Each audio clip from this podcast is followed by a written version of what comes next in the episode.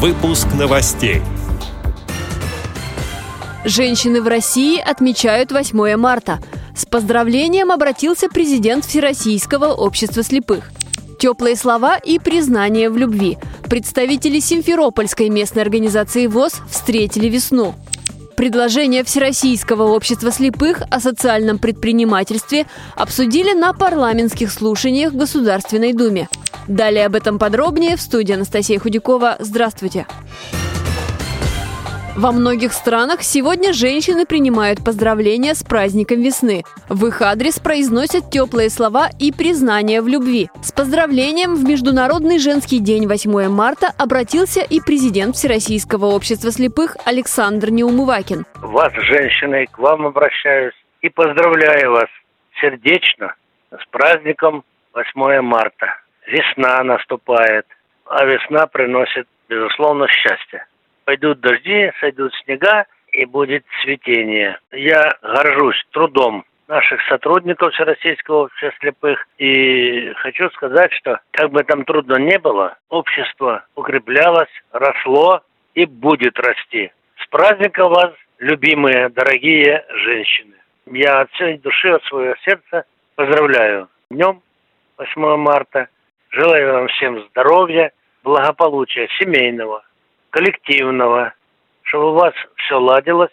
И самое главное, чтобы вы радовались жизни и стремились жить. С праздником!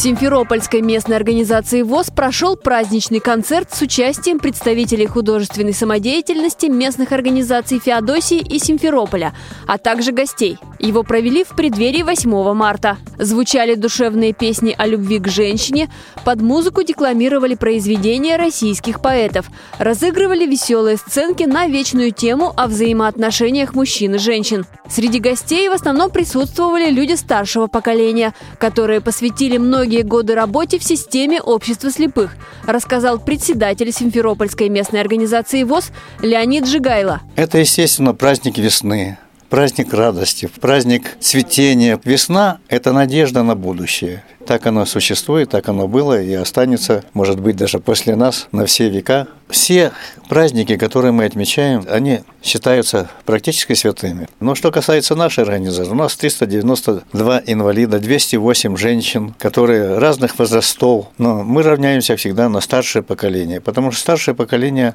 оно прошло школу жизни – 8 марта – это один день, а в году 365, высокосном 366, и мы должны, конечно, отдавать дань нашим матерям, бабушкам, прабабушкам и всем женщинам Земли, которые дают нам жизнь.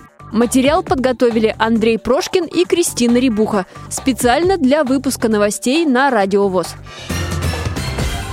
Предложение Всероссийского общества слепых обсудили на парламентских слушаниях в Государственной Думе. На днях там в первом чтении одобрили проект о социальном предпринимательстве. Как сообщает пресс-служба общества слепых, прежде всего необходимы корректировки двух федеральных законов о социальной защите инвалидов в Российской Федерации и о развитии малого и среднего предпринимательства в Российской Федерации. Из-за законодательных нестыковок предприятия общества в 2017 году утратили преимущества, которые предоставляли субъектам малого и среднего предпринимательства – Предприятия лишились возможности льготного кредитования, привилегированных условий в торгово-закупочной деятельности, участия в региональных программах поддержки малого и среднего предпринимательства. Пока не будет принят закон по восстановлению предприятий инвалидов в реестре субъектов малого и среднего предпринимательства, практической значимости для организации инвалидов закон о социальном предпринимательстве иметь не будет.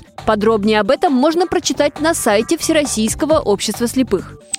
Эти и другие новости вы можете найти на сайте Радио ВОЗ. Мы будем рады рассказать о событиях в вашем регионе. Пишите нам по адресу новости собака ру. Всего доброго и до встречи!